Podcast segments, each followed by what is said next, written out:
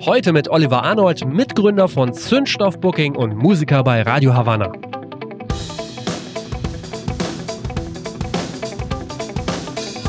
Natürlich werden die Karten auf jedem Level neu gemischt, das muss man ehrlich sagen. Und ähm, muss auch ehrlich zu sich selbst sein und sagen, ob man hier gerade noch eine Rolle spielen kann oder nicht. Auch wenn das manchmal nicht so bequem ist, die Antwort. Aber ähm, also auf deine Frage glaube ich schon, dass es passieren kann, aber ich glaube, es viel punktueller passiert. Es ist jetzt nicht so, dass in fünf Jahren alle Acts sagen, ah, okay, Booking brauche ich ja gar nicht mehr, das mache ich jetzt selber.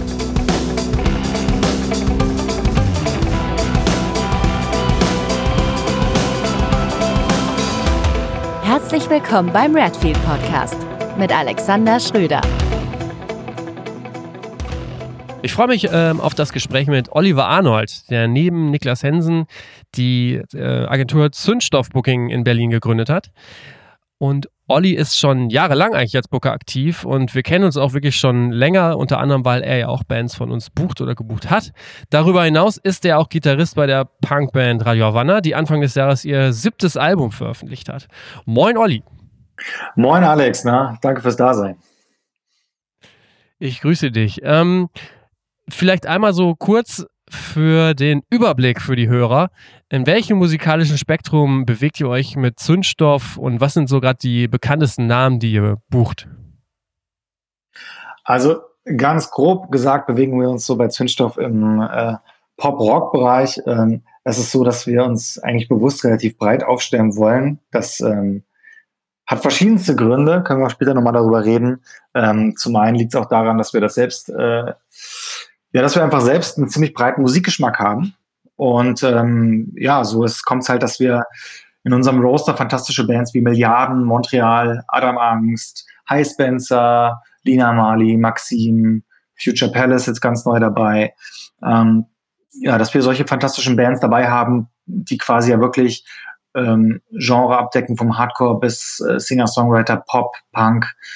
Ja, man könnte sagen, fast alles, was äh, nicht Elektro ist. Mhm. Okay. Jetzt habe ich im, in der Vorrecherche bin ich gestolpert über einen Artikel in der Musikwoche über dich. Da stand äh, drin, du kommst ja aus äh, Suhl, genauso eigentlich wie, wie deine Band, Radio Havanna. Richtig. In Thüringen. Und ähm, du hast mit 13 Jahren schon dein erstes Konzert im Jugendzentrum veranstaltet. Das stimmt ähm, tatsächlich, ja. Das ist ja relativ Aber beachtlich und dann hast du ja irgendwie viele Jahre deines Lebens damit verbracht, irgendwelche Musikdinge zu machen, richtig? Das kann man so sagen, ja. Also ich mache selbst Musik, seit ich elf oder zwölf Jahre alt bin. Also spiele Gitarre und Klavier und äh, das klingt jetzt natürlich sehr glorreich, so mit 13 veranstaltet, aber du willst die Details vielleicht lieber nicht wissen. Ähm, ja gut, das kann ich mir denken, aber es ist überhaupt, also wenn wenn man überlegt, was ich als 13-Jähriger gemacht habe, das wäre jetzt das letzte, äh, glaube ich, ähm, gewesen, sowas zu organisieren. Wie war denn so generell dann auch weiter in den folgenden Jahren die Musikszene in, in Suhl, in Thüringen? Also wo, aus welchem Umfeld kommst du da so her?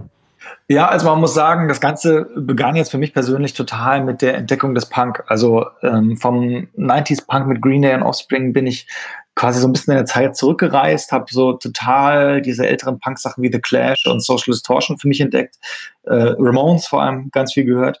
Und ähm, in Suhl in Thüringen war es eben so, dass natürlich eine, eine Kleinstadt, die einfach äh, massiv geschrumpft ist nach der Wende, ähm, die im Grunde total strukturschwach ist und ähm, in der man als Jugendlicher ähm, so lange bleibt, bis man Abi macht und dann abhaut. Und ähm, das liegt einfach daran, dass es da nicht wirklich Möglichkeiten gibt, irgendwas zu tun. Und so ist es halt so, dass man, wenn man irgendwas machen möchte, das entweder selbst machen muss oder es findet nicht statt. Und dazu gehörten eben auch Konzerte. Und ähm, nachdem mich diese ganze Musik so angefixt hat ähm, und ich auch mit ein paar Kumpels irgendwie das, das teilen konnte, ähm, war klar, dass wir da irgendwie was machen mussten und haben da quasi angefangen, Konzerte auf die Beine zu stellen. Mhm. Und äh, das mündete aber auch darin, dass ihr sogar dann in der, in der Stadt ein, ein Festival auch organisiert habt, wo zum Teil ja dann auch durchaus in, sag ich mal, Szenekreisen bekannte Bands gespielt haben, ne? wie Ohrboten, Rantanplan. Ja, voll. Also es war so, dass wir wirklich angefangen haben mit IOZ-Shows in einem einzigen äh, linken Zentrum, was es dort gab. Das war das Grüne mhm. Ähm, oder auch ähm, obwohl wir haben auch im, im sogenannten Nordlicht, also in diesen zwei Locations, immer mal Konzerte gemacht.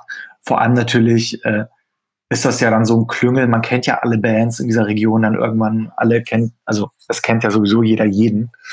Und ähm, dann war es halt so, dass wir, äh, das kam alles ganz gut an. Und wir haben dann angefangen, ein, genau, ein Festival auf einem Skaterplatz zu veranstalten. Das war das Last Summer Open Air. Und ähm, das war in Suhl einfach so, dass ähm, das behördlich alles sehr, sehr schwierig war. Man hat da sehr, sehr viele ein, alteingesessene Strukturen und ähm, man stieß da am Anfang ehrlich gesagt auf sehr viel Ablehnung und ähm, man hat auch die Genehmigung für das Festival wirklich erst am Tag des Events bekommen und sowas. Also es war alles sehr, sehr, also aus Veranstalter-Sicht auch gerade so heute, wenn man mal gesehen hat, wie es bei anderen Festivals läuft, ist es eigentlich totaler Wahnsinn. Und ähm, es ist natürlich auch total eskaliert jedes Mal, dass da irgendwelche, man muss sich das so vorstellen, das war so ein Festival, das war auf einem Skaterplatz und um diesen Skaterplatz waren äh, Restaurants und da waren halt Cafés und oh. äh, ja, und dann waren da natürlich so die, die, die ganze Jugend der Region, also völlig äh, genreübergreifend, was super spannend war. Ähm, und natürlich ist das auch total eskaliert. Die Kids haben das auch total gefeiert. Ähm, aber natürlich musste ich mir dann schon nach dem ersten Jahr, das war 2006, irgendwie vom Ordnungsamt, äh, zwei Tage später, ich glaube, das waren bestimmt über 100 Seiten, also so ein 100 Seiten dicker Ordner äh, reinziehen, der irgendwie, ja, alle Meldungen von irgendwelchen Ein Anwohnern irgendwie so aufgeführt hat. Und da war von, äh, von einem lokalen Pizzeria-Typen ähm, da saßen quasi Leute im Restaurant und irgendwelche Punks haben gegen die Scheibe gepinkelt, während da Leute gegessen haben. Also sind wirklich wilde Sachen passiert, ja. ähm, aber war auch mega spannend. Mhm. Und ähm, wir haben das so, ich glaube, vier, fünf Mal gemacht. 2000, nee, 2005 das erste Mal, 2006, 2007, 2008. Ja. Und 2008 war eigentlich sogar das größte. Da hatten wir dann auch so knapp über 1000 Leute als Besucher und waren auch nochmal auf einem anderen Platz. Und in diesem letzten Jahr hatten wir eigentlich schon überlegt, das gar nicht mehr zu machen. Wir wohnten ja zu dem Zeitpunkt, oder ich wohnte ja seit ja schon zwei Jahre lang gar nicht mehr in Suhl, sondern in Berlin. Und da war es halt so, dass es natürlich auch nochmal viel, viel anstrengender war, das alles zu koordinieren und zu machen. Jetzt war es aber so, dass tatsächlich äh, nach diesen ersten zwei, drei Jahren die Stadt anfing äh, zu merken, dass das, ähm, dass das diese Jugend, die dort wirklich nicht viel hat, extrem anfixt und dass das alle sehr gut finden. Und ähm, auf einmal hat man uns so Fördermittel angeboten und sowas. Also so Dinge, die wirklich im ersten Jahr überhaupt nicht denkbar waren. Und im zweiten Jahr eigentlich noch fast viel weniger, weil nach diesen ganzen Beschwerden im ersten Jahr war wahrscheinlich das zweite Jahr das komplizierteste. Ähm, ja, und wir haben letzten Endes ja immer Bands eingeladen, auf die wir Bock haben. Also das war jetzt gar nicht so, dass, dass man sich die Lineups anguckt und denkt, wow, wirklich ein genial gebuchtes Lineup, sondern das waren halt keine Ahnung, Bands wie Set Your Goals, No Trigger aus den USA oder die Ohrboten aus Berlin oder ja, verschiedenste Sachen. Also das war auf jeden Fall eine ganz, ganz tolle Zeit. Ich habe da sehr, sehr viel gelernt. Das hat natürlich auch ein paar Nerven gekostet, aber hat auch wirklich krass viel Spaß gemacht. Und äh, okay. dann haben wir aber gesagt, dass das äh, einfach keinen Sinn mehr macht, weil man hätte das auch nicht nochmal größer machen können, weil einfach nicht mehr Menschen dort wohnen. Und es hätte dann ewig auf diesem Niveau entweder stagniert oder wäre abgesagt, weil auch immer mehr Leute wegziehen. Und irgendwie hatte ich darauf dann keinen Bock mehr und dachte auch sowieso, komm, es ist ja irgendwie so Zeit für was Neues. Und ähm, ich bin ja, wie gesagt, 2006 nach Berlin gezogen, nachdem ich in Suhl ähm, mhm. Abi gemacht hatte und einen äh, Zivildienst. Und ähm, dann hatte ich noch ein halbes Jahr lang im Management von Clouseau gearbeitet als äh, Clouseau gerade so groß wurde. Das war auch sehr, sehr spannend. Mhm. Und da wusste ich einfach so durch diese Festivals und durch diese Arbeit im Management, dass ähm, und durch das Musikmachen natürlich, dass das einfach genau mein Ding ist. Also ich wusste, dass ich Musik machen will, dass ich aber auch in dem ganzen Orga- und administrativen Bereich der Musik sein will. Und äh, ja, das, das wollte ich eigentlich auf, um jeden Preis machen. Und dachte mir, und Berlin ist auch ein guter Ort dafür. Genau, du bist dann zu FCAT ähm, gegangen. Das ist, im, das ist eine ja, erste Linie Booking-Agentur, gegründet, glaube ich, 1993 von Frank Abraham im Bereich so Weltmusik, Reggae, Jazz, vielleicht auch noch Rock unterwegs. Erzähl mal kurz, wie, wie bist du da hingekommen?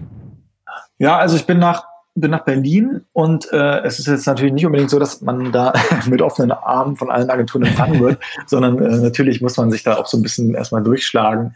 Und nachdem ich da in so einer WG mit Freunden gewohnt habe und sämtliche Überwasserhaltejobs von in einer Kaffeerösterei arbeiten bis irgendwas gemacht habe, ähm, einfach immer geguckt habe, wo man da irgendwie äh, reinkommen könnte, wo man da mitarbeiten könnte. Und dann hatte ich äh, einfach gelesen, dass FCAT jemanden suchen. Und ähm, das war, glaube ich, einfach erstmal ein Praktik Praktikum mit Aussicht auf Ausbildung. Und ähm, da hatte ich mich beworben und viel mehr Optionen gab es auch zu der Zeit gar nicht.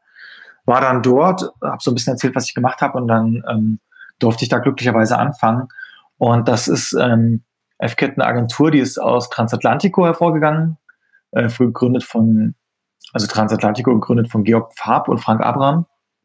Und die beiden haben das halt einfach perfektioniert oder etabliert in, in Europa, äh, vor allem südamerikanische Bands in, in Europa groß zu machen. Also ähm, Bands, die dort teilweise schon Megastars sind, hier zu machen, aber auch, ähm, auch Bands, die natürlich dann hier äh, Stars wurden oder waren, von Manu Chao bis äh, ja, diversen anderen. Also das war auch wirklich sehr spannend. Äh, Frank Abraham und Georg Farb sind irgendwann getrennte Wege gegangen. Ich weiß es nicht genau wann, aber daraufhin hatte Frank Abraham FCAT gegründet und seine Acts mitgenommen und dort durfte ich dann anfangen. Und das war auch eine tolle Zeit. Also ich habe da wirklich viel gelernt. Und das war, ähm, ich durfte auch wahnsinnig viel machen. War eine kleine Agentur. Da waren insgesamt, ja, so mit so ein Wechsel so zwischen sechs bis zehn Leuten, je nachdem, wie in, in drei, vier Jahren die Situation mhm. war. Und ähm, das war wirklich sehr spannend. Ich konnte da, glaube ich, schon in der zweiten Woche selbst eine Tour buchen. Und äh, ja, das war extremst lehrreich, würde ich sagen. Wie fängt man eigentlich, ich habe mich gefragt, wie fängt man eigentlich Booking an in so einer Firma? Bekommt man dann einfach Zugriff auf den Adressverteiler, eine Band, einen Zeitraum und, und irgendwie mach mal? Oder also in dem, in dem Falle tatsächlich schon, aber ich konnte das auch äh, oder ich durfte das nur machen, äh, weil ich hatte einfach davor schon für Punkbands Tourneen gebucht in Deutschland, mhm. Österreich, mhm. Schweiz. Ähm, und das kam dem Chef eigentlich ganz gelegen. Da kam halt so ein Typ, der irgendwie Bock hat und der halt sagt, ey komm, ich mache auf jeden Fall eine Tour, lass mich einfach nur ran. Äh, und da hat er gesagt, hier können wir mal ein bisschen austesten. Und der hatte so einen italienischen Liedermacher, ähm, Gian Maria Testa hieß der. Äh, wirklich tolle Musik, sehr politische Musik, äh, ganz viel über die großen italienischen Themen, über Flüchtlingskrisen und so weiter gesungen. Und ja, sehr, sehr spannend auf jeden Fall. Und für den durfte ich so eine zehntägige Tour durch Deutschland, Österreich, Schweiz buchen. Und äh, ich kannte keinen der Veranstalter, die durfte ich mir so ein bisschen selbst raussuchen. Ähm, und habe natürlich unfassbar ineffizient mir einen abgerungen, das irgendwie hinzukriegen. Ähm, und irgendwie hat es dann auch Gott sei Dank geklappt und das war so ein bisschen mein Einstieg. Dann durfte ich immer mehr machen und hatte auch einfach mhm. Bock, immer mehr zu machen. Okay. Jetzt hast du gerade gesagt, du hast eine Menge gelernt. Wenn du das mal so unterbrichst, was waren so die ein, zwei wichtigsten Dinge, die du da echt dann auch so für später gelernt hast? Mm, also, ich muss sagen, es ist sehr schwer, das auf eins, zwei runterzubrechen. Ich finde, es ist ein unfassbar okay. klein, also ich finde, in der Musikbranche ist alles unfassbar kleinteilig. Äh, ich, ich finde, Erfahrung ist echt unglaublich viel wert, weil mit Erfahrung geht auch immer natürlich so das Netzwerk einher. Ähm, ja, aber auch, dass man, ähm, ja, dass man einfach echt sehr, sehr weit nach vorne gucken muss und manchmal so ein bisschen zu blicken, was man da eigentlich gerade macht. Weil gerade im Tourbooking, wenn du so äh, Tourtermine buchst, das sind das halt so Mikroteile von einem größeren Masterplan, den eine Band hat und den auch so eine Firma hat, um damit Einnahmen zu generieren. Und das ist halt einfach schon äh, so weit zu denken, dass du halt, äh, ja, wie Frank Abraham selbst dann irgendwann, keine Ahnung, 30 Acts hast, wo du ähm, teilweise Acts hast, die vor mehr als 3000 Leuten spielen. Da hinzukommen, musst du schon ähm, eine Menge Weitsicht entwickeln. Okay. Interessant, ja. Ähm, dann bist du nach, ich glaube, ungefähr fünf Jahren oder so, also 2012, zu Sparta Booking gewechselt. Ähm, Florian Brauch, den Gründer, hatte ich ja auch im Podcast 1 schon, also eine Münsteraner Firma. Du hast dann das Berliner Büro quasi gemacht. Ähm, was war damals so der Grund, dann FCAT zu verlassen und ähm, nochmal in eine andere Firma zu gehen? Ja, also das war einfach so, ich konnte ja mit der Musik jetzt nicht so unglaublich viel anfangen. Ich kam ja ursprünglich wirklich total aus dem Punk. Muss aber auch ehrlich mhm. sagen, dass ich in dieser Zeit sehr, sehr viel spannende Musik kennengelernt habe und äh, überhaupt erstmal ein Gefühl dafür bekommen habe, wie viel Musik es gibt, die sehr, sehr geil ist und die man überhaupt nicht wahrnimmt. Mhm. Und die auch ein Publikum hat. Oder, keine Ahnung, irgendwelche Acts, die in, im Libanon Megastars sind, die man einfach natürlich hier nicht kennt, aber die trotzdem mhm. unfassbar geile Musik machen.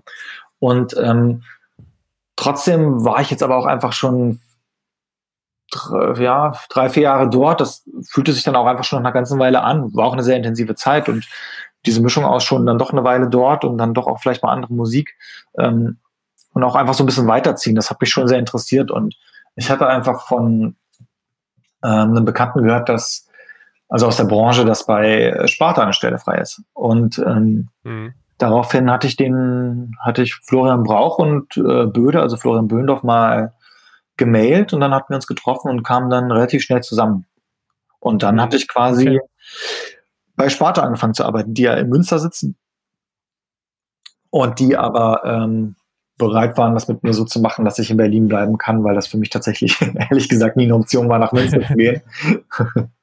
und ähm, ja, und ich durfte dann quasi von Berlin aus arbeiten, Tourneen buchen, äh, ja, den, den Künstlerroaster auch mit weiterentwickeln und ja, war auf jeden Fall auch genauso eine tolle Zeit. Nochmal viel ganz andere Aspekte wieder reingebracht. Ähm, Florian Brauch hat ja nur auch Management gemacht von Jupiter Jones und auch früher von Muff Potter, von Donuts. Und das war sehr, sehr äh, ja, interessant, nochmal andere Punkte dazu sehen und ähm, auch zu sehen, wie wie Bands groß werden, wie schnell sie auch wieder klein werden. Ich meine, ich kam rein zu Sparta, da waren Jupiter Jones gerade am explodieren durch ihre Nummer 1 Single, still. Mhm.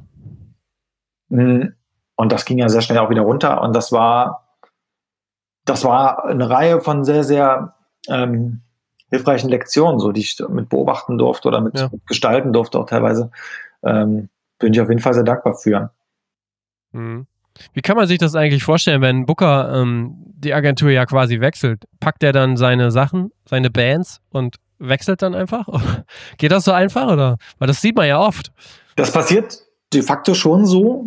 Es ist im Detail natürlich oft, ähm, also je nach Situation auch komplizierter. Also ähm, gerade bei ähm, FCAT fing ich ja an mit keiner Band, also ich habe da ja keine mitgebracht, so dass ich sagen könnte, das ist ja ganz klar meine Band gewesen. Trotzdem habe ich im Laufe dieser Zeit dort Bands gesigned und auch äh, etabliert und entwickelt und auch in Genres entwickelt, in denen mein Chef jetzt gar nicht so zu Hause wäre und deswegen war das auch dann bei den meisten Acts völlig äh, klar, dass das, ähm, dass ich die jetzt mitnehme und das auch in Ordnung ist.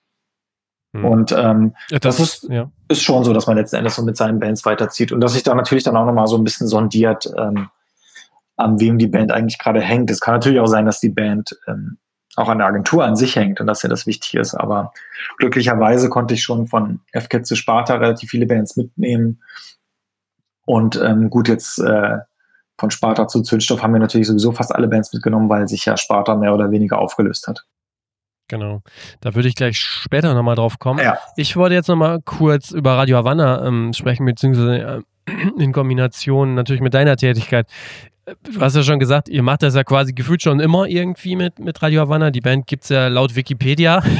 Und Wikipedia hat ja immer recht, seit 2002.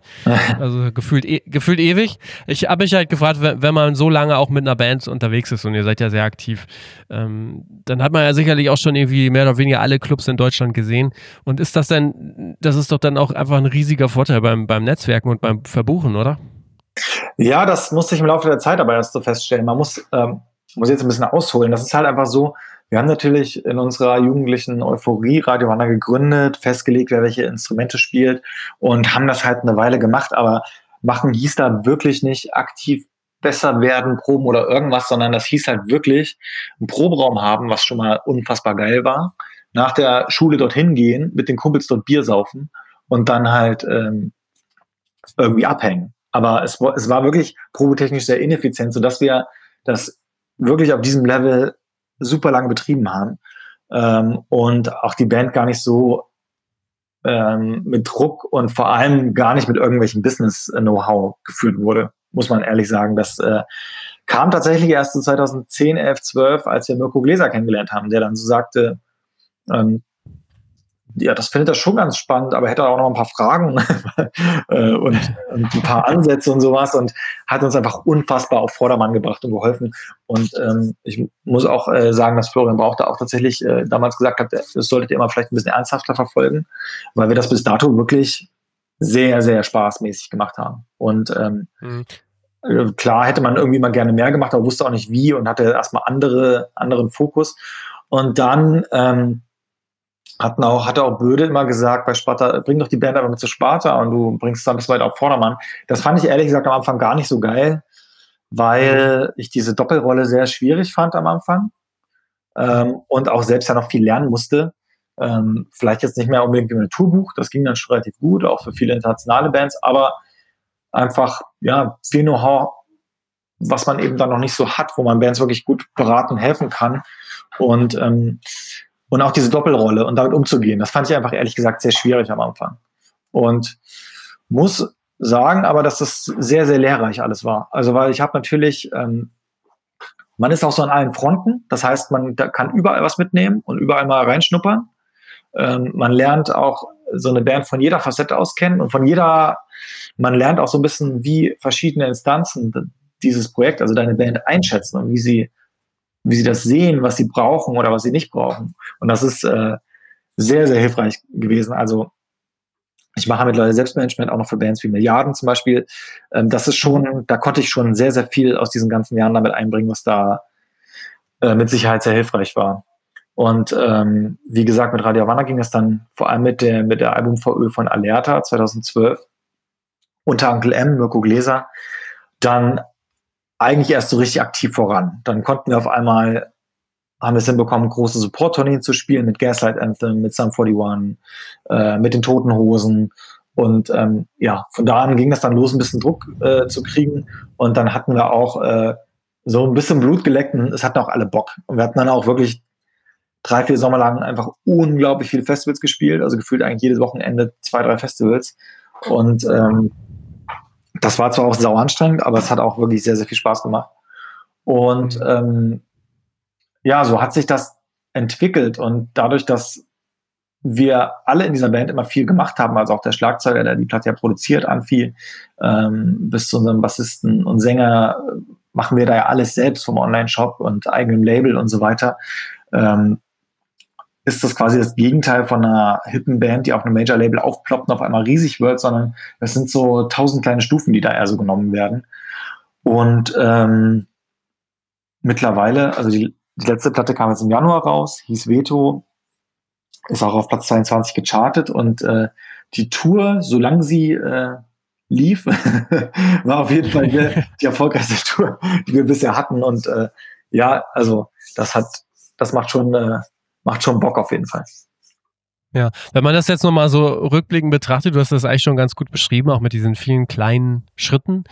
Ähm, aber wo würdest du sagen, was hat euch dann damals so wirklich ausgezeichnet? Was waren denn, was waren denn damals so diese Hebel, dass es dann auch wirklich geklappt hat? Weil natürlich ist es schön, äh, wenn einem Leute sagen, ey, das macht das doch mal ein bisschen intensiver oder ein bisschen äh, professioneller oder wie auch immer und einem gut zureden. Aber am Ende muss man es ja natürlich auch umsetzen und es muss auch irgendwie dann doch ja ankommen. Also ja. bei, bei den Leuten, bei den Fans. Also wo würdest du sagen, was waren denn so bei euch so die entscheidenden Auslöser oder die Hebel, dass das alles überhaupt so geklappt hat? Ja, es war natürlich zum einen einfach das Treffen von äh, Leuten in diesem Business, die diese Art von Musik mögen, uns aber auch zugleich sehr, sehr intensiv reflektieren, feedbacken und sagen, was da einfach noch nicht geil ist dran. Und mhm. da gehörte Mirko dazu, würde Florian, klar, das waren schon Leute, die uns da sehr, die auch dann sehr ehrlich und kritisch waren. Und das war natürlich auch nicht mehr so bequem, aber hat uns extrem geholfen, äh, ja, Gewohnheiten abzulegen und auch irgendwie, ja, irgendwie weiterzumachen und einfach auch so ein bisschen dran zu bleiben. Ne?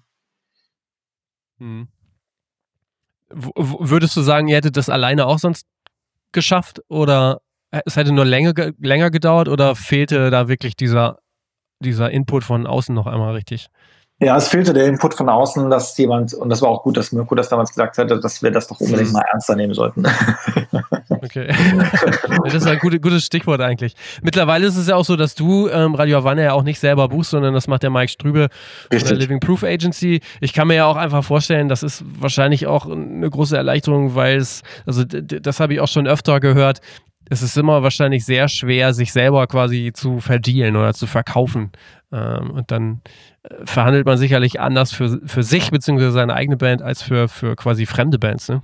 Auf jeden Fall. Also ich habe wirklich ähm, keine Ahnung, wenn so ein Festival um die Ecke kam und gesagt hat, ey, komm, ihr könnt hier spielen. So gerade in diesen Jahren, als das so losging, dachte ich, ach, ist doch geil. Ach, gibt nur 500 Euro. Ja, ist doch, machen wir trotzdem, ist doch geil. Also da wurde gar nicht wirklich mhm. verhandelt, ehrlich gesagt. So natürlich dann und das kam öfter zu Situationen, wo ich selbst wusste, ähm, bei einer anderen Band, für ich es mache, würde ich ganz, würde ich einfach viel härter verhandeln und würde anders rangehen. Und ähm, wurde dann im Laufe der Jahre immer so ein bisschen klarer, dass wenn man hier auch nochmal so ein bisschen vorankommen möchte, da braucht man einfach so einen, nochmal einen weiteren Partner, der irgendwie äh, dann nochmal ein bisschen neutraler rangeht und einfach auch ähm, nochmal einen anderen, anderen Drive irgendwie reinbringt. Und man muss auch ehrlich sagen, ähm, ich hatte so sämtliche Aufgaben so auf meinen Schultern und das war auch nicht mhm. dauerhaft gut. Also ich mache ja de facto auch das Management dieser Band mit all seinen äh, Facetten, auch intern, extern. Und ähm, dann zusätzlich noch das Booking zu machen, finde ich per se eigentlich nicht besonders, nicht besonders gut. Ich finde schon ganz gut, wenn das noch mal eine andere Instanz macht oder zumindest eine andere Person. Was glaubst du denn, da sind ja jetzt Radio Havanna vielleicht so ein ganz guter Prototyp für, für, fürs Beispiel so einer ähm, etablierten Band in einer gewissen Nische. Was sind so die größten Herausforderungen denn, wenn man so eine Band buchen muss? Also ich stelle jetzt mal die Behauptung auf als Nicht-Booker, naja, so eine Tour, die kriegt man schon immer irgendwie zusammen. Also was ist denn da überhaupt dann die Herausforderung? Ist das die Organisation dann am Ende, die ein Booker machen muss? Sind das die Festivals, die man spielen will oder auch dann die Festival-Slots? Also was ist ja. so die, die, größte Herausforderung? Also am Ende ist so mein Fazit, dass es natürlich auch so ein dauerhaftes Dranbleiben ist und so ein dauerhaftes äh, Druck aufrechterhalten und damit einhergehen schon äh, natürlich Festival-Slots, dann irgendwann bessere Festival-Slots, die Festival-Gagen erhöhen. Das ist schon wirklich was, was du dauerhaft schleifen musst und wo du wirklich dauerhaft dranbleiben musst, was äh, Mike Strübe auch wirklich ganz, ganz hervorragend macht. Und ähm, ja, das, ähm, das braucht schon auch Zeit und auch äh, Geduld und du musst auch da eine, eine Priorität in diesem Gewerk spielen, sonst ähm, wird das, sage ich mal, da, da nicht hinkommen. Hm. Also ich glaube schon, dass diese Festivals dort das Schwierigste sind. Und das, wie du sagst, die Clubshows kriegt man immer irgendwie zusammen. Die sind ja auch relativ ähm, ehrlich oder leicht ablesbar. Ich meine, eine Band weiß, äh, wenn eine Band irgendwo funktioniert, äh, hast du auch kein Problem mit dem Veranstalter einen Termin zu finden. Ja? Und ja. Äh, wenn die Band da schon war, dass es immer irgendwie ein bisschen weiter nach oben ging, dann ist das in der Regel wirklich okay. Äh, also vom Aufwand her sehr, sehr überschaubar, würde ich sogar fast sagen. Hm. Okay. Jetzt ähm, sitzt du ja weiterhin in Berlin, aber nicht mehr uh, im Büro Sparta Booking, denn äh, hatten wir eben gerade gesagt, Sparta Booking hat quasi Ende letzten Jahres den Geschäftsbetrieb nach 14 Jahren eingestellt. Jetzt gibt es Zündstoff Booking. Du und äh, dein Kollege Niklas Hensen, ihr habt im Grunde genommen, ähm, ihr wart beide vorher bei Sparta Booking, ihr habt im Grunde genommen jetzt äh, das Berliner Büro selbstständig ähm, übernommen und macht jetzt Zündstoff Booking. Was war denn damals so eure Motivation? das so zu machen, euch selbstständig zu machen und eben nicht zu woanders hinzugehen? Ja, also ich muss dazu sagen, dass äh, ich Niklas als Partner halt mega schätze und, und mag, weil er einfach ein super Typ ist und auch wir beide, glaube ich, vom, vom, von der musikalischen Sozialisation her sehr nah beieinander sind und auch vom, vom menschlichen her. Also so das ähm, Hochstapeln liegt uns jetzt beiden nicht so und ähm, wir ja, mögen einfach da doch ähnliche Dinge. Und ähm, wir haben ja im Grunde bei Sparta schon das Berliner Büro ähm, inne gehabt, hatten auch schon einen Azubi bei uns, äh, Fabi, und haben daher fast alle Tourneen im Grunde in den letzten eins, zwei, drei Jahren schon gemacht. Sprich, das war im Grunde teilweise auch schon die Aufteilung, dass in Münster, glaube ich, äh, Management war und äh, dann in, in Berlin eben die Tourneen. Ähm, und für uns hat sich in der Praxis dann am Ende teilweise auch gar nicht so viel geändert. Also wir waren im Grunde in den gleichen Räumlichkeiten, in der Gräfestraße in Berlin-Kreuzberg und haben unseren Azubi Fabi mitgenommen, glücklicherweise, weil er auch einen, tollen, tollen Job macht. Und ja, sitzen an den gleichen Schreibtischen mit den gleichen Computern und äh, haben jetzt ein anderes Logo draufkleben. also das war quasi auch mit dann so der einfachste Weg für euch, ähm, so das aufrechtzuerhalten. Äh, ja, weil ich glaube, es hätte einfache Wege, einfachere Wege gegeben. Also natürlich hätte man sich eine mhm. Agentur anschließen können und da hätte es auch Optionen gegeben. Aber ähm, ja, wir hatten schon noch Bock darauf, das selbst zu machen. Ich finde, ja. dass es nicht so viele Agenturen in dieser, in dieser reinen musikalischen Ausrichtung so gibt. Und ähm, dass, wie wir es machen, schätzen auch eigentlich ähm, die lokalen Partner, die Festivals, mit denen wir arbeiten, sehr. Und ähm, da haben wir gedacht, ey, das ist irgendwie ein guter Startpunkt, um irgendwie so ein, so ein Zeichen zu setzen und so eine Marke zu etablieren. Und lass das doch einfach machen. Und ähm, das hat Niklas unabhängig von mir dann auch so gesehen, worüber ich sehr happy war. Und dann haben wir das gemacht. Und klar, das am Ende alles aufzudröseln, wie man diesen Übergang macht, das ist natürlich einfach ein bisschen komplizierter, liegt aber wahrscheinlich auch einfach in der Natur der Sache. Ähm, und ja, das glaube ich jetzt, wie gesagt, nicht, dass der einfachste Weg war, aber ich glaube am Ende, dass es äh, trotzdem der für uns passendste Weg war. Hm.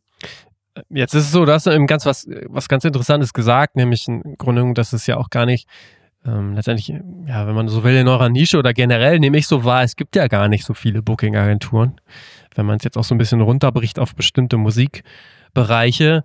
Ähm, und gefühlt ist ja wirklich das Prinzip oder ist die Situation schon sehr lange so, ähm, dass es im Prinzip ja eigentlich, es gibt zu wenig Booking-Agenturen für zu viele Bands und mhm. gleichzeitig auch, ich weiß nicht, für zu wenig Termine oder zu wenig Clubs oder letztendlich vielleicht auch einfach für zu wenig Publikumsinteresse. Siehst du das auch so? Kannst, also kannst du, kannst du diese Landschaft irgendwie auch so einordnen?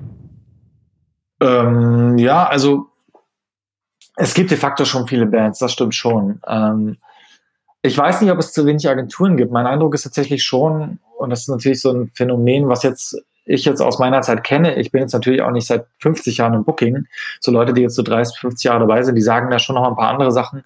Und zwar, dass es heute viele Bands gibt und dass die unglaublich früh gesigned werden. Also es werden ja wirklich Bands mhm. gesigned, bevor irgendwas veröffentlicht wurde. Wenn das Konzept in irgendeiner Form interessant ist, haben die, hat eine internationale Band, also die internationale Tour, eine englische Band, hat die im Grunde ganz schnell einen Agenten. Und ähm, das ist schon relativ neu ich sehe das natürlich bei uns auch. Wir signen auch Bands in sehr frühen Stadien oft. Ähm, ich weiß gerade nicht so richtig, ich kann das nicht so richtig beantworten, ob das zu wenig Booker gibt. Also, weil mhm. am Ende habe ich das Gefühl, dass sich da der Markt auch so ein bisschen selbst ausgleicht. Der, äh, man hat ja auch schon vor Jahren von einem Festival Meltdown gesprochen und es gab ja doch jetzt auch nicht mehr viel mehr Festivals, als es in dieser Landschaft gibt, in dieser sehr, sehr, äh, ja, artenreichen Festivallandschaft, nenne ich es jetzt mal, ja. Mm, und deswegen, ja. ich glaube, das reguliert sich immer fast so ein bisschen selbst. Ja, es, äh, die, also wir stellen uns diese Fragen ja auch immer wieder. Also gerade wenn man jetzt so guckt, naja, ich sag mal so äh, grob Metalcore oder so, also mhm. sehr moderne Form. Da ist man jahrelang immer eigentlich nur so über so zwei bis drei Booking-Agenturen gestolpert und ja. hatte mal vielleicht dann so das Glück, dass es vielleicht nochmal in irgendeiner Agentur jemanden gab, der diese eine Band noch betreut hat. Also konkret, äh, dann ging es dann immer darum, ist die Band jetzt bei Kingstar oder bei Avocado zum Beispiel. Und vom Gefühl her hatte man immer gedacht, naja, wenn da jetzt eigentlich jemand um die Ecke kommt und in dem Bereich nochmal was versucht und was aufbaut, sich neu äh, aufmacht, äh, der muss sich eigentlich vor, vor wahrscheinlich auch okayen bis guten Anfragen kaum retten können. Also so nehmen wir das gerade wahr. Da wäre natürlich jetzt auch die Frage an euch, wenn ihr dann so quasi zwar schon, ähm, euch gibt es ja schon, oder euch gab es ja schon in der Form, aber nochmal so mit einem neuen Namen, mit neuen neuer Marke aufmacht, werdet ihr dann auch erstmal mit viel Aufmerksamkeit äh, überschüttet? Stürzen sich dann schon wieder alle auf euch? Ähm, also wir bekommen schon relativ viele äh, Bandbewerbungen, ja. Ich muss mhm. sagen, dass ich wirklich den Großteil davon nicht gut finde. Ähm, also ganz ehrlich gesprochen jetzt. Ähm, wir hatten, wir sind natürlich auch eine junge Agentur und ich glaube, ähm, wir haben natürlich jetzt auch durch die Sparte Auflösung, dadurch, dass wir auch auf dem Reeperbahn Festival letzten Jahres beides zeitgleich bekannt gegeben haben, natürlich sofort eine sehr große Aufmerksamkeit, vor allem auf dem Reeperbahn Festival. Ähm, und ja, also wie gesagt, wir bekommen schon viele, Zusa viele, viele Vorstellungen, Angebote, aber ähm, Ja, es sind, das meine ich so ein bisschen, das regelt sich auch selbst, es sind auch ähm, die, die davon wirklich relevant sind, das ist dann halt auch wirklich am Ende nur eine Handvoll. Und ähm, ja, ich glaube, da, da stockt es dann auch meistens einfach mal, so, immer schon so ein bisschen. Mhm. Wie schätzt du denn so, ich meine, du machst das ja auch schon lange, du bist ja letztendlich auch quasi äh, äh in jungen Jahren von unten sozusagen gestartet. Wie schätzt du denn überhaupt so die Nachwuchssituation ein? Ähm, ich habe auch immer wieder das Gefühl, wenn ich so, so zurückblicke, es gibt immer, es gab immer mal wieder auch so wirklich Agenturen, das waren so Einzelkämpfer, junge Einzelkämpfer, die haben irgendwie gestartet, haben dann entweder später aufgehört oder sind dann auch zu größeren Agenturen gegangen. Die haben teilweise aber auch wirklich schon was gerissen, muss ich gestehen. So, mhm. ähm, das war gut und ähm, das finde ich so fehlt oft hier noch so diese Leute, die mit Feuerbands mit aufbauen. Ähm, ist das so ein bisschen, also siehst du das auch so oder ist das natürlich auch so ein bisschen der Tatsache geschuldet, wie du sagst, dass einfach die Bands auch viel zu früh schon gesigned werden? Ja, also ich, ich finde schon auch, äh, was, was du meinst, also stimme ich dir auf jeden Fall zu, dass, dass es wenig Agenturen gibt, die wirklich klassisch etablieren. Also die wirklich so ganz früh dabei sind und dann so einen Weg mitgehen, mhm. auch wenn der mal sehr lange dauert und wenn der vielleicht auch manchmal ein bisschen zickzack geht. Ähm, das ist ja aber schon auch was, warum wir diese Agentur gegründet haben. Und wir, haben ja schon, ähm, Sparta war ja schon wirklich eine Agentur, die sehr gut darin war, Künstler aufzubauen und äh, wirklich vom früh zu entdecken aufzubauen. Ähm, Niklas kommt von Landstreicher, auch eine Agentur, die das natürlich sehr, sehr gut kann. Ähm, und diese Art mit Musik und mit Bands zu arbeiten, die wollen wir ganz gerne. Wir wollen ja auch mit Bands äh, möglichst lange den Weg gehen und das ähm, also auch ähm, ja einfach viel Zeit und, und viel äh, viel Weg auf dieser Karriere miteinander irgendwie teilen. Und äh, ich finde, davon gibt es schon nicht so viele, ja. Mhm. Aber das wäre halt, so sehen wir es halt für viele Bands und gleichzeitig natürlich auch vielleicht für viele potenzielle Booker in größeren Agenturen dann, äh, einfach ein super Einstieg, unseres Erachtens. Gute Starthilfe einfach. Ja, also ja, schön, dass du sagst. das glaube ich auch. Also, ja. also das, das daran glaube ich glaube auch einfach daran, dass wir manchen Bands wirklich sehr gut helfen können. Also wenn wir mhm. der Meinung sind, dass das gut passt und menschlich als auch musikalisch, dann äh, können wir schon für Bands äh, einen Unterschied machen und können da auch einfach. Ähm, ja. Wir arbeiten auch sehr kreativ. Also ich weiß, dass in anderen großen Agenturen das äh, teilweise eher wie so ein Standard-Bürojob ist. Das ist bei uns nicht so, muss ich sagen. Also wir sind schon äh, sehr bei den Themen, die wir machen und wir feiern das auch und äh, sind da auch sehr intensiv dabei. Das ist, kann auch sehr anstrengend sein, aber das ist auch das, was ich äh, ehrlich gesagt sehr lieben gelernt habe. Hm. Wie ist das eigentlich? Du hast ja jetzt gerade schon erzählt, ihr seid letztes Jahr quasi zum Reeperbahn Festival, ist ja durchaus auch ein äh, strategisch, denke ich, ähm, schlauer äh, Zug war gestartet. Dadurch ähm, poppte das, glaube ich, ganz gut auf überall ähm, bei den Leuten. Das war ganz gut, es wurde ganz gut herumgetragen. Aber wie macht ihr denn eigentlich so Werbung für euch? Macht ihr Werbung für euch so als Agentur oder müsst ihr das gar nicht?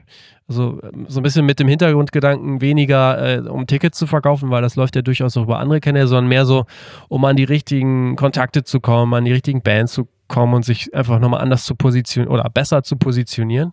Ja, also das ist einfach was, worüber wir immer regelmäßig viel nachdenken. Also auch in all seinen Einzelfragen. Also wie relevant ist denn für uns als Agentur ein Instagram-Account? Wir machen das relativ ausführlich und, und, gut und haben auf das Medium auch speziell relativ viel Bock, was gut ist. Aber ähm, ja, also ich denke schon, dass wir in erster Linie ja, unsere News sind halt äh, B2B-News, ja. Also ja. wir kommunizieren nicht im Ansatz so intensiv mit dem Zielpublikum, wie das beispielsweise jede Band von uns bei der jeweiligen Tour macht. Und ähm, ich sehe auch bei anderen, aber da, keine Ahnung, wie du das siehst, bin ich auch gespannt, wie, bin ich auch gespannt, wie du es siehst.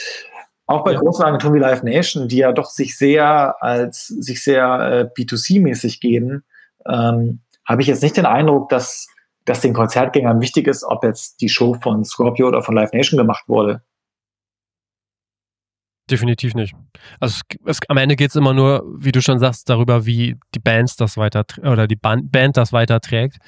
Ähm, Also das mit Sicherheit. Aber für mich war halt nur einfach die Frage, gerade weil du sagst, ähm, B2B, also wie kann man sich da besser positionieren? Also das funktioniert ja natürlich entweder äh, oder in großen Teilen sicherlich immer über die Arbeit, ne? dass man sagt, ey, ja. die haben die Band groß gemacht, die haben die Band auf den und den Shows oder wow, ähm, die und die Bands haben jetzt diese wahnsinnigen Zuschauerschnitte oder wie auch immer. Aber darüber hinaus, also unabhängig von der Arbeit, war halt so meine äh, Überlegung, so wie kann man sich dann als, weil, weil das halt wenig machen, gefühlt, wie kann man sich als Agentur einfach noch so anders präsentieren, wie kann man B2B quasi einfach die Werbung ja. für sich machen. Also was ich schon wichtig finde und was wir schon sehr intensiv machen wollen, ist einfach, dass äh, im B2B-Bereich quasi wirklich äh, natürlich die Touren rauszuhauen, die wir haben, weil ich davon überzeugt bin, dass die ganz, dass wir da einen ganz guten Job machen.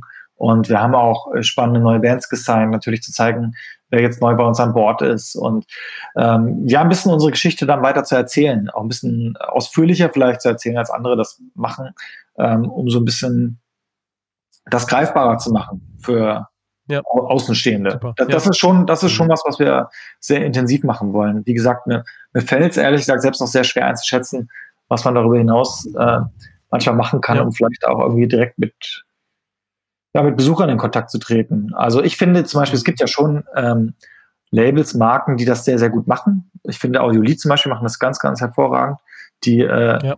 ja irgendwie eine Marke sind, die tatsächlich irgendwie auch am Ende den Konzertbesucher wichtig sind. Also den Effekt, den ich gerade bei Live Nation meinte, den ich da gar nicht sehe, sehe ich bei Audiolied schon in der Form.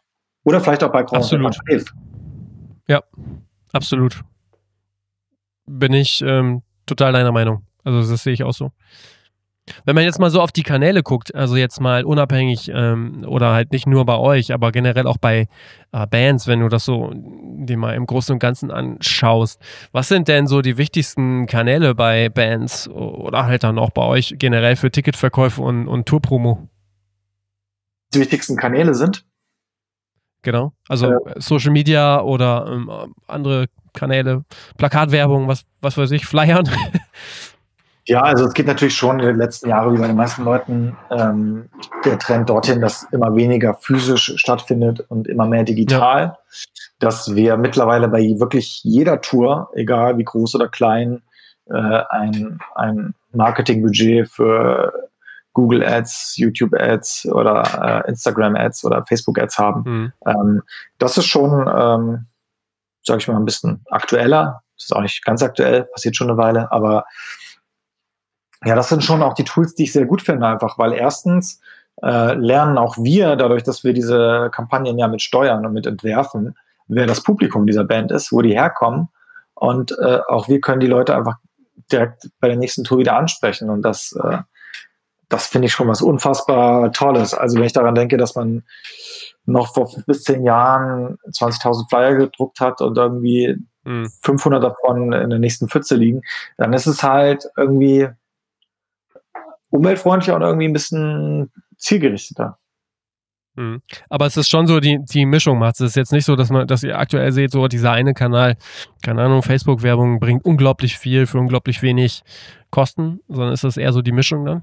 Das ist total die Mischung, ja. Also weil mhm. ähm, man muss auch sagen, dass natürlich äh, die Bands, die bei uns ja auch in verschiedenen Genres stattfinden, dass die auch verschiedene ausgeprägte Kanäle haben. Der eine hat einen sehr die eine Band funktioniert super auf, auf Insta, die andere ist, äh, keine Ahnung, wir haben Kapelle Petra, die haben fünf Millionenfach geklicktes YouTube-Video und dadurch auch so eine andere Followerschaft natürlich dort.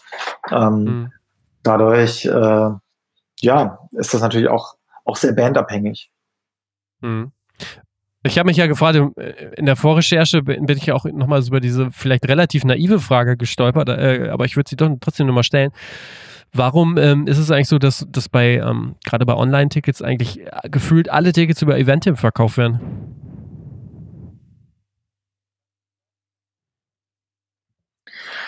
Das ist was, da haben wir uns natürlich auch viel mit beschäftigt, aber ähm, es gibt einfach ganz viele mhm. Menschen in diesem Land, die haben ihre Kaufgewohnheiten scheinbar und okay. die möchten unbedingt komme, was wolle ihr Ticket bei Eventim kaufen. Das ähm, Interessant, also ich bin da überhaupt nicht in diesem Thema so drin, aber dann ist es ja anscheinend genauso und, wie ähm, quasi im äh, physischen Handel das Amazon-Thema. Hm. Okay. Total, genau. Ich, das kann man, glaube ich, sehr gut vergleichen, weil ähm, man hat immer so eine Chorhörerschaft, die einfach sehr intensiv an der Band ist, die sich auch sehr intensiv für die Band interessiert, die es vielleicht auch interessiert, womit die Band eigentlich Geld verdient und die dann schnell darauf kommt, ach, das macht ja viel mehr Sinn, wenn ich jetzt eine Schallplatte und ein Ticket in deren Shop kaufe und nicht bei Amazon die Platte und oder oder wo auch immer oder bei Saturn und bei Eventim das Ticket. Und ähm, da schneiden natürlich auch sehr, sehr oft Ja. die Bands besser ab, die Weißt du szeniger sind. Ne? Kann man, kann man das irgendwie so grob runterbrechen? Ähm, wenn man mal guckt, so Vergleich, sag ich mal, Online-Tickets, ähm, also Tickets, die online gekauft werden, im Vergleich zu Tickets, die ja entweder als Hardticket in so einem Shop gekauft werden oder wirklich dann auch, werden überhaupt noch Tickets an diesen klassischen Vorverkaufsstellen verkauft, also lokal vor Ort? Okay. Ich glaube nicht. Also ich glaube, das sind verschwindend wenig Tickets, wirklich. Also die Leute ähm, äh, finden das, glaube ich, sehr komfortabel. Das bietet ja vor allem auch Eventim an, bis am, am Showtag bis Mhm. 18 Uhr noch Tickets zu kaufen, E-Tickets. Und man hat bei relativ vielen Konzerten, die nicht ausverkauft sind, dann manchmal nochmal so eine, so eine nach oben steigenden Zug irgendwie, weil bis 18 Uhr einfach nochmal eine gute Zahl an Tickets verkauft wurden. Und ich glaube, diese physischen Tickets, das ist ähm, für die Leute nicht so relevant, beziehungsweise die Leute, die es relevant finden, die ähm, werden da, glaube ich, auch oft dann in den Bandshops besser abgeholt, weil ähm, fast alle Bands von uns haben individuelle Hardtickets für jede Tour und ähm, Mhm. die ja auch nochmal Okay. schicker sind als dann solche Hardtickets an solchen Vorverkaufsstellen. Und ich glaube, da, Jetzt, da wird ähm, der wirkliche Ist so Fan dieses eine ein Thema, bisschen was ich eigentlich in fast in jedem Podcast, in speziell natürlich auch bei Bookern immer erörtere und auch frage. Und beim Booking hat man ja immer noch so ein bisschen das Gefühl, das ist noch gerade eine Branche, äh, also in der, innerhalb der, oder ein Gewerk innerhalb der Musikbranche, die noch relativ ähm, sicher dastehen, sage ich mal. Ähm, Wir kommen nachher noch auf diese ganze Corona-Situation, aber die generell noch relativ sicher dastehen und noch relativ komfortable Situationen in, innerhalb dieser verschiedenen Gewerke haben. Aber wie schätzt du denn eigentlich so die Zukunft des Bookings ein? Also wie krisensicher ist denn dein Job oder nicht krisensicher oder wie sicher ist dein Job so in der Weiterentwicklung der, der kompletten Musikbranche? Was, was denkst du da? Hm. Also hättest du mich vor acht Wochen gefragt. nee. ähm, also grundsätzlich glaube ich einfach daran, dass äh, Live-Konzerte genauso wie Theateraufführungen oder ähm, ja, Darbietungen in irgendeiner Live-Form, die emotionalisieren, sehr, sehr wichtig für die Leute sind und dass die Leute das möchten und dass sie es brauchen. Und auch in der aktuellen Zeit von Corona ähm, wird das meiner Ansicht nach sehr deutlich, dass die Leute äh, sich danach sehnen, Austausch zu haben, Dinge zu sehen, zu erleben, äh, sich einzufühlen. Ähm, und das, ähm, das ist ja sehr spannend. Es gibt ja aktuell diese, diese ganze Anzahl an Streaming-Konzerten. Und da war am Anfang, glaube ich, ein, das Interesse noch relativ groß, weil natürlich das irgendwie das Einzige ist, was man gerade kriegen kann aus Zuschauersicht, als Bandsicht natürlich auch, aber vor allem aus Zuschauersicht. Und ähm, ich aber den Eindruck habe, dass das natürlich nicht im Ansatz an die Emotionen und, und an die Intensität eines Konzerts rankommt und dass den Leuten, glaube ich, gerade sehr, sehr bewusst wird, was, was ihnen gerade fehlt. Das kriegt man jetzt auch gerade mit, wenn die ganzen großen Festivals absagen. Und das ist für viele Menschen irgendwie ein wichtiger Punkt, dort zu sein und dort einfach eine geile Zeit zu haben. Und ähm, ist auch, glaube ich, eine sehr emotionale Zeit, in welcher, in welcher Weise auch immer. Und deswegen glaube ich, dass es einfach nach sowas immer eine Nachfrage gibt, weil es einfach sehr besonders und alleinstehend ist. Und natürlich ist es jetzt gerade seit acht Wochen ungefähr mit Corona sehr, sehr schwierig und diese ganze Branche wurde natürlich komplett auf links gekrempelt. Aber ähm, Hm. wenn wir nicht gerade eine Pandemie haben, bin ich trotzdem davon überzeugt, dass das was ist, was, ähm, was Bestand hat, was die Menschen wollen, was sie auch neben dem Streaming Also oder das neben dem reinen Glaube ich Musik definitiv auch, aber ähm, da würde ich natürlich auch gegenhalten und sagen, die Leute wollen ja auch Musik hören. Also die Leute wollen ja auch ähm, nicht nur auf Konzert gehen, sondern die Musik auch hören. Und da gibt es ja aktuell dann durchaus auch immer wieder diese Fragen, braucht man heutzutage vielleicht noch eine Plattenfirma und so weiter. So meine Frage zielt dann doch auch immer ein bisschen mehr darauf ab zu sagen, naja, ähm, gibt's, äh, reden wir in fünf Jahren, äh, wenn es dann den Redfeed Podcast gibt, ähm, noch darüber so, ey, sag mal, äh, was macht ihr so als nächstes? Braucht es überhaupt denn noch eine Booking-Agentur, wenn du eine Band bist? Ne? Also das sind so diese, diese Fragen. Ja, okay. Na gut, darauf, daraufhin bezogen würde ich sagen, dass sich äh, aus meiner Sicht die Plattenfirmen immer eher obsolet machen und dass sie im Grunde immer weniger Argumente haben, es sei denn, es sind sehr spezialisierte oder sehr, äh, danke, danke. ja, auch Plattenfirmen wie zum Beispiel auch Redfield, finde ich, die einfach für was stehen, was, was, was eine Band einfach am Anfang super mitnehmen kann und super mhm. gebrauchen kann und auch auf ein Level hebt, wo sie einfach hinwollen. Aber äh, gerade größere Plattenfirmen haben da wenig Know-how zu bieten. Gerade dieses Indie-Bands aufbauen und das Know-how, was mhm. ein Uncle M, was ein Redfield, was aber auch Audiolith und so weiter haben, das, ähm, das haben, da können wir auch Namen nennen, das haben auch Universal und Warner nicht. Also ist einfach so. Die Erfahrung habe ich gemacht, das habe ich selbst beobachtet. Und äh, das ist, damit will ich jetzt nicht gegen diese Konzerne bashen, so die funktionieren im Kosmos schon aktuell noch, wie sie es teilweise müssen, aber ich finde auch, dass ihnen ein bisschen die Argumente ausgehen. Dass sie, äh, man sieht zunehmend Künstler, die die Strukturen um sich selbst aufbauen. Das machen die Gangster-Rapper gerade super vor. Die sind populär, die ähm, haben so viele Streamings, ähm, aus welchen Gründen auch immer. Und dann stehen die im Grunde von der Plattenfirma und fragen die Plattenfirma natürlich auch völlig zurecht, ja, was wollt ihr denn? Äh, was wollt ihr uns denn anbieten? Wir haben ja schon äh, Millionen Likes und Klicks und so weiter und Streams. Ähm, was, was wollt ihr denn machen? Geld brauchen wir eigentlich auch schon nicht mehr. Und ähm, da gehen dann tatsächlich irgendwie so ein bisschen die Argumente aus.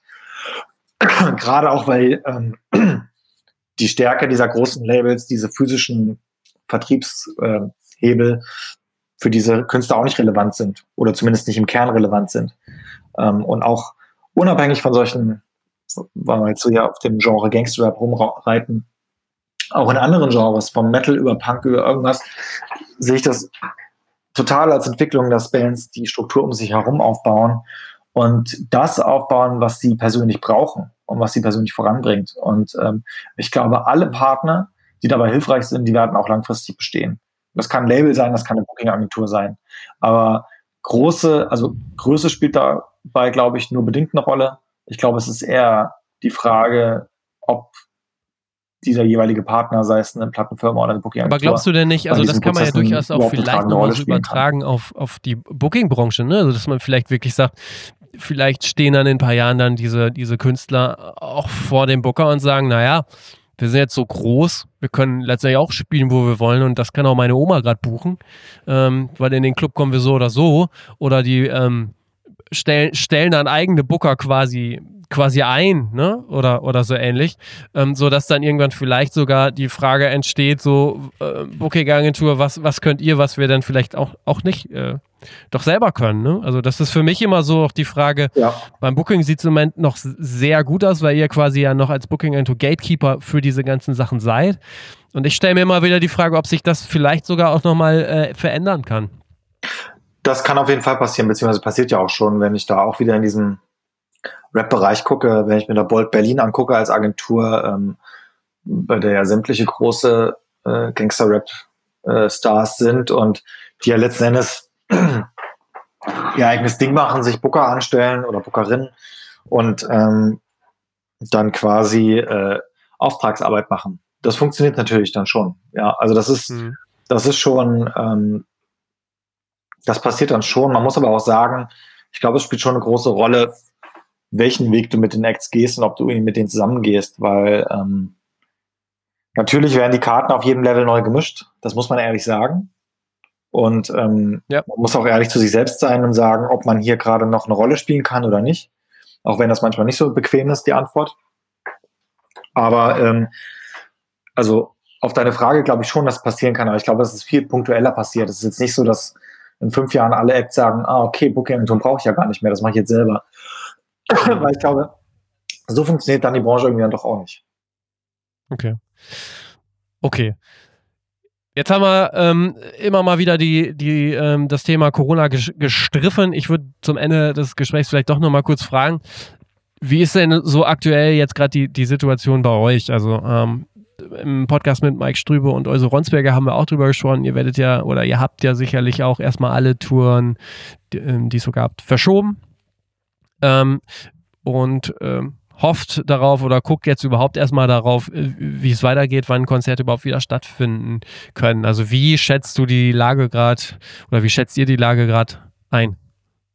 Ja, also das ist schon natürlich eine total kritische Lage, weil ähm, es ist de facto auch unser erstes Geschäftsjahr und wir haben einfach eine neue Agentur gegründet, hatten eigentlich einen sehr, sehr guten Start und tolle Tourneen dieses mhm. Jahr. Äh, Finde auch echt einen guten Roster. Und das hat ähm, gerade natürlich, wie bei allen in dieser Branche, wirklich eingeschlagen wie ein Komet und ähm, die große Schwierigkeit ist, und deswegen ist es gar nicht so einfach zu beantworten, ist vor allem äh, mit der Ungewissheit umzugehen, wann es denn weitergeht. Mhm. Also zum Beispiel. Aber im Prinzip ja, ist es ja jetzt so, dass die Umsätze bei euch ja bei Null sind. Also wenn die, Leute nicht spielen, dann verdient ihr nichts, ne? Seit April, seit April sind die Umsätze auf jeden Fall bei Null. Ja, weil es de facto mhm. kein Konzert gab seitdem. Und das ja, ist schon, Wahnsinn. das ist wirklich heftig. Also es ist, ähm, ähm, ja, also das ist, ist natürlich eine sehr, sehr nervenaufreibende Zeit. Das muss man schon sagen. Ja, mit Und, welchen Szenarien plant ihr denn da gerade so für die nächsten Monate? Naja, dadurch, dass die Schwierigkeit ist, äh, dass man nicht weiß, wie das irgendwie weitergehen wird oder kann, dass wir natürlich äh, für fast jede Band mehrere Szenarien haben. Da sind wir natürlich auch nicht die Einzigen, wie wir gemerkt haben.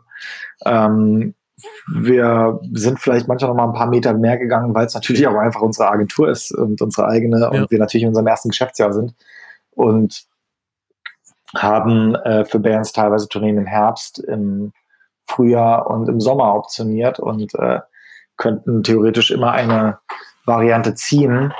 Äh, nichtsdestotrotz mhm. es spielt es für uns natürlich und genauso aber auch für die Musiker eine Rolle, wann es denn weitergeht und wann da ähm, auch mal wieder Geld reinkommt. Das ist für, mhm. ja, also ich finde schon trotzdem, dass diese Branche gerade sehr solidarisch ist. Das muss ich schon mal sehr positiv äh, anmerken. So, es ist, ich habe das Gefühl, es ist für alle eine schwere Zeit. Es ähm, halten aber auch sehr viele wirklich zusammen. Ähm, es wurden ja nun fast alle Festival-Shows, die wir hatten, und wir hatten wirklich einen Festivalsommer mit über 200 Konzerten, äh, den wir jetzt in den letzten zwei Wochen fast eins zu eins nach 2021 verlegt haben. Mhm. Ähm, cool. Ja. Ist auch ehrlich gesagt eine sehr frustrierende Arbeit. also permanent Konzerte, ja. die man mal gebucht hat, nochmal irgendwie zu buchen. Aber ähm, trotzdem äh, lief das sehr unkompliziert, unbürokratisch man hängt sich hier an keinen Details auf, sondern man sagt einfach, komm, wir machen das Ding hier einfach nächstes Jahr, okay, okay. Und dann geht das so seinen Weg. Und das finde ich schon ziemlich cool. Und hm. da muss ich wirklich sagen, dass das ähm, eine positive Erfahrung in dieser, in dieser Krisenzeit ist. Ja. Aber ist es dann denn nicht auch so, dass quasi dann ab dem Zeitpunkt, wo es wieder losgeht, wahrscheinlich eine sehr große Konzertüberflutung eigentlich auch stattfinden müsste? Das wird mit Sicherheit so sein. Also es werden Künstler auf Tour fahren müssen, einfach weil sie sonst nicht überleben, also weil sie Geld mhm. brauchen und weil es ihr einziges Einkommen ist. Und ähm, Agenturen und alle daran hängenden haben natürlich auch ein Interesse daran, dass es so passiert. Und es wird wahrscheinlich erstmal latent zu viele Konzerte geben. Trotzdem denke ich, dass sich auch das wieder dann so ein bisschen normalisiert. Ähm, und wir sind einfach, glaube ich, gerade in der Zeit der Extreme. Jetzt gibt es einfach mal sechs Monate gar nichts wer weiß, wann es wieder was gibt, dann wird es auf jeden Fall sehr, sehr viel in geballter Form geben. Ähm, mhm. Das werden die Leute natürlich nicht eins zu eins mittragen. Also es werden auf jeden Fall ein paar Konzerte da zu kurz kommen. Ähm, aber ich glaube ehrlich gesagt, dass selbst für die Künstler, die dann spielen, ist ein Konzert, was nicht ganz optimal ist, besser als kein Konzert zu spielen. Und deswegen mhm. glaube ich, dass sich dass das eine Weile dauern wird, bis sich das alles wieder einpegelt und dass es, aber wenn es losgeht, trotzdem erstmal vor allem auch wieder okay ist. Ich glaube, dann atmen ja sehr viele durch, wobei man ja auch sagen muss, dass äh, solange kein Impfstoff gefunden ist, natürlich immer die Unsicherheit am, am Start sein wird. Ja, mit Sicherheit. Aber eigentlich, äh, zumindest wenn man es positiv betrachten will, hätte ich jetzt gesagt, es ist ja zumindest die, die Vorlaufzeit oder halt quasi diese Ticket-Vorverkaufsphase extrem lang teilweise. Ne? Also das bietet ja vielleicht dann auch einfach noch die Chance, dass es vielleicht dann doch gar nicht so schlecht äh, wird, wie man jetzt vielleicht unter Umständen ungt. Ja, auf jeden Fall, das kann sein. Also ich glaube, da wird das, da gibt's, also für alles, was jetzt gerade passiert, gibt's einfach keine Regeln. Also das, ja. Gab es so, glaube ich, aber noch nicht. Und das ist auch, finde ich, so ein bisschen das Spannende natürlich an der Sache, dass halt, mhm. ähm, ja, man muss jetzt gucken, was passiert. Man hat es einfach auch teilweise in der Hand. Also alles, was wir bei Zündstoff in der Hand haben, das haben wir gemacht. Wir haben mehrere Szenarien äh, gebucht. Wir haben, äh, wir sind wirklich in sehr, sehr engen Austausch mit unseren Bands. Und ähm, tja, jetzt ist so ein bisschen das, äh, das Unbefriedigende, man sich jetzt hinsetzen muss und auch so ein bisschen abwarten muss einfach. Ja, aber funktioniert denn das für eine neu gegründete Agentur, quasi bis Ende des Jahres keine Konzerte mehr zu spielen? Also bis Ende des Jahres wäre es schon haarig, ehrlich gesagt. Aber wenn das äh, mhm. jetzt bis, bis, September, Oktober so ist, ist das, ist das okay. Mhm, okay. Aber ähm, was äh, unser großer Vorteil ist, glaube ich, im ersten Jahr, das ist so ein bisschen das, was ich versuche als positives Fazit zu sehen, dass es uns im ersten Firmenjahr erwischt, ist, ähm, wir haben natürlich auch überlegt, wie man Leute einstellen kann, wie man Positionen sinnvoll besetzen kann und eben so Fragen, die man sich eben in so einer Firma stellt. Ähm, wir haben de facto gerade einen freien Mitarbeiter und einen Azubi. Und ansonsten sind wir, äh, Niklas und ich, und äh, das ist ein sehr schmaler Personen- und Kostenapparat, was uns, glaube ich, gerade sehr hilft, weil ich weiß, dass deutlich größere Konzertagenturen gerade aufgrund des Personals, was sie natürlich haben, mhm. ganz, ganz andere Summen im Monat verdienen müssen, um über die Runden zu kommen. Und auch deren Income ist seit 1. April bei Null. Das stimmt, ja. Wie gut ist denn die Förderstruktur denn überhaupt in Berlin? Ähm, was ich so mitbekommen habe, sollen da ja zumindest dann auch Fördersummen relativ schnell geflossen sein oder schnelle Hilfe angeboten worden sein. Ja, ich, ja, ich muss das, äh, ich finde schon, dass das sehr, sehr lobenswert ist, was da passiert ist. Also die, der Senat hat ja quasi in Zusammenarbeit mit der Investitionsbank diese Corona-Soforthilfe rausgehauen und äh, man hat das beantragt und ein oder zwei Tage später auf dem Konto gehabt. Super unbürokratisch, wird natürlich noch geprüft. Ähm, aber äh, dass das so schnell da ist, das fand ich schon sehr beeindruckend und auch toll, dass es geht. Das hat uns auch ehrlich gesagt viel Mut gemacht, weil äh, viele sind darauf natürlich angewiesen, Musiker, auch Agenturen und äh, hilft uns natürlich auch sehr.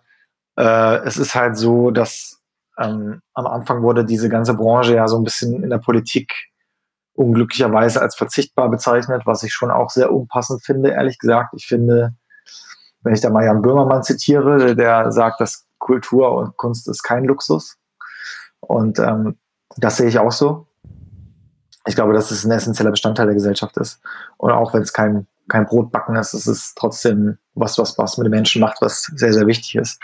Und ähm, ja, ich glaube, dass, dass die Politik da auf jeden Fall nochmal in sich gehen muss, um darüber nachzudenken, wie sie das weitermacht, weil dass diese Soforthilfe gab und dass die sofort am Start war und so schnell, das war cool. Das war aber de facto auch für anderthalb Monate gedacht demzufolge auch die Geldvolumen aus meiner Sicht angemessen. Aber diese Geldvolumen reichen natürlich nicht, wenn das Ganze, wenn der ganze äh, Spaß ein Dreivierteljahr dauert. Mhm, absolut. Wie siehst du das denn gerade bei den Bands, mit denen ihr zusammenarbeitet? Wie kommen die so klar? Also von gut bis okay bis katastrophal. Also ähm, okay. hm. ich muss sagen, am härtesten trifft es unsere amerikanischen Bands. Ähm, ich glaube, alle wissen, wie die amerikanischen Gesundheits- und Versicherungskonstellationen sind und was das mit sich bringt. Ähm, das ist, ehrlich gesagt, sind das schon sehr äh, dramatische Geschichten, die wir da so mitbekommen. Mhm. Wahnsinn. Und dazu kommt halt auch noch, dass dieses Land nochmal ganz anders betroffen ist von dieser Krankheit und dass das noch sehr, sehr viel länger dauern wird. Ich glaube auch, dass äh, alles, was damit einhergeht, von wirtschaftlichen Schäden bis gesellschaftlichen Schäden, das Ganze, sollte das irgendwann überwunden sein, nochmal eine härtere Narbe äh, hinterlässt, als es das vielleicht hier tut. Hm. Okay. Ja, ähm, so negativ will ich den Podcast eigentlich gar nicht beenden. aber ähm, aber ich, wir sind eigentlich mit der Stunde jetzt durch und ich denke, wir haben soweit alles erörtert. Also von dem her müsste ich eigentlich nochmal äh, so positiv abschließend sagen, ich, ich glaube halt schon daran, also ich sehe auch diese Solidarität in der Branche und ich glaube auch daran, dass sich das dann am Ende irgendwie auszahlen wird und, und alles quasi ein, ein gutes, ein, einen guten Anfang wieder nehmen wird, sagen wir es mal so. Äh, von dem her, ich, ich danke dir auf jeden Fall ganz herzlich, dass du dir die Zeit genommen hast. Ich wünsche euch mit Zündstoff vor allen Dingen dann alles Gute, dass, dass ihr dran bleibt und äh, gesund bleibt und es wei wieder weiter aufwärts geht. Ja, ähm, vielen Dank, Alex. Also auch fürs da dabei sein dürfen. Und äh, genau, das soll auch gar nicht, sollte auch gar nicht so negativ klingen. Wir sind tatsächlich auch äh, relativ positiv gestimmt. Ähm, ich denke, äh, also für uns spielt es tatsächlich auch eine große Rolle, dass wir das, ähm, wir haben das halt jetzt nicht verkackt. Das ist halt einfach wirklich quasi der Inbegriff von höherer Gewalt. Und ähm, auch wenn ich finde, dass Kunst und Kultur extrem wichtig für die Menschen sind, es gibt trotzdem Dinge, die noch wichtiger sind. Und äh, die gilt vielleicht, äh, denen gilt vielleicht gerade der Fokus. Und deswegen ist es für mich persönlich auch okay, da jetzt mal ein bisschen in der zweiten Reihe zu stehen. Und äh, auch wenn es da um Jobs und so weiter geht, aber es geht sowieso für alle gerade irgendwie um Jobs und es geht um, um eine globale Sache. Und ich glaube, dass, äh, dass die Menschheit da überhaupt viel lernen kann, wenn sie da irgendwie zusammenhält und wenn sie gemeinsame Sache macht. Und ich finde, das passiert auch ja. in Teilen. Und ich, ich kann bisher auch, so dramatisch das alles ist, ähm, dieser Krise auch wirklich viel Positives abgewinnen. Hm. Okay. Alles klar. Also, in dem Sinne, ähm, alles Gute, macht's gut und ciao. Mach's gut, ciao. Ja, die Booking-Branche ist von der Corona-Krise sicherlich somit am massivsten betroffen, wenn man auf die Musikbranche guckt. Umsätze auf Null ist, ist schon der totale Wahnsinn. Und ähm, insbesondere die unter diesen Umständen entstehenden äh, Marktverschiebungen werden wir weiterhin aufmerksam beobachten und dann auch sicherlich darüber berichten. Ansonsten bedanke ich mich auch für das rege Feedback und positive Feedback auf die letzte Folge mit Heiko Blocher von Schwarzmaler Café. Das hat mir auch wieder gezeigt, dass es immer wieder gut bei euch ankommt da draußen, ähm, einen kleinen Ausflug in andere Branchen zu unternehmen, mit denen wir uns am Ende dann doch auch immer wieder verbunden fühlen.